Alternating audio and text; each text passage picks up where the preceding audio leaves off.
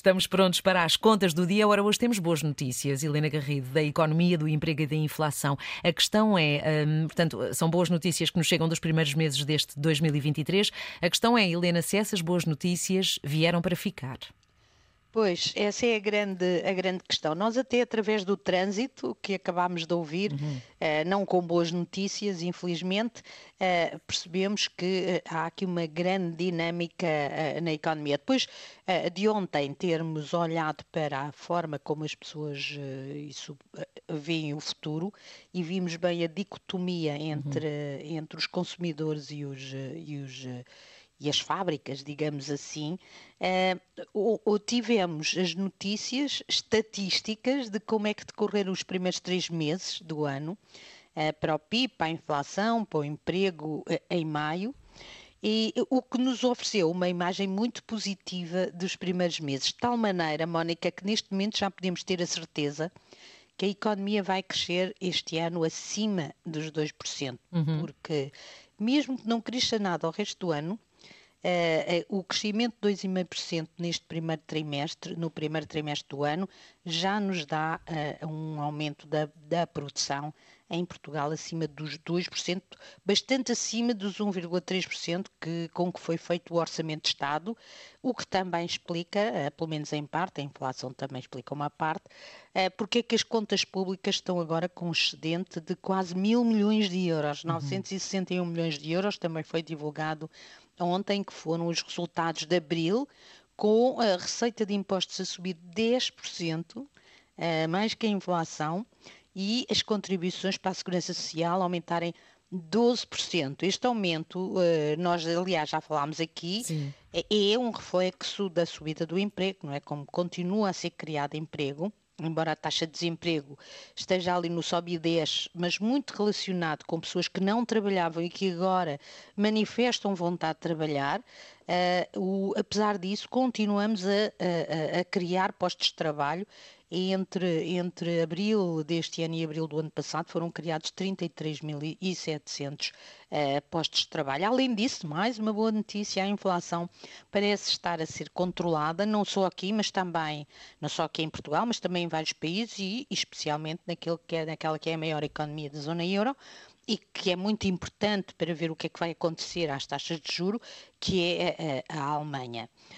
No nosso caso, sim, de facto, estamos numa enorme uh, dinâmica, mas tal como vimos ontem, que não contradiz, a forma como estamos a crescer mostra-nos que, uh, que, não, que há aqui algumas razões e algumas pistas uhum. para nós não estarmos totalmente otimistas.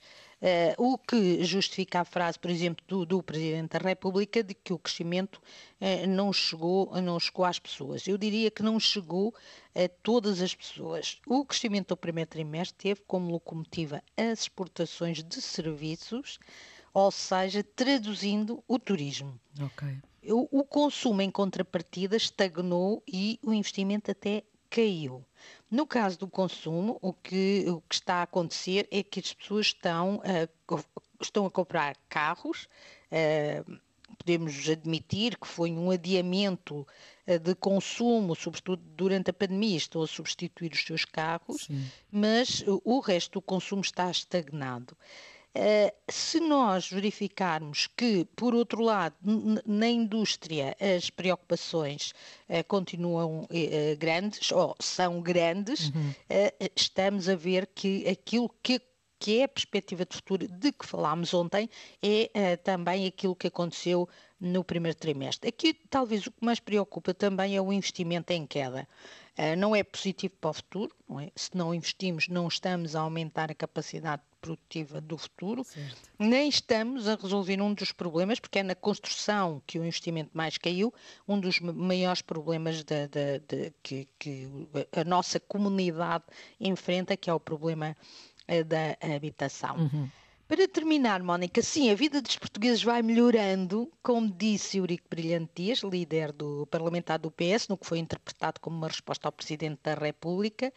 Uh, mas, uh, de facto, os números são bastante positivos, mas como vimos, a vida vai melhorando, mas não para todos. Uhum. Vai melhorando uh, muito ou bastante para todas as pessoas que estão direto ou indiretamente ligadas ao setor do turismo, hotelaria, claro. restauração, etc., mas hum, não vai melhorando para os outros setores e há até aqui alguma, algum, alguma incerteza associada aos outros setores. Além disso, todos, sem exceção, estão a, ser, a, receber o impacto do aumento do quem tem crédito de habitação, do aumento das taxas de juro e, obviamente, da perda de poder de compra também associada à inflação.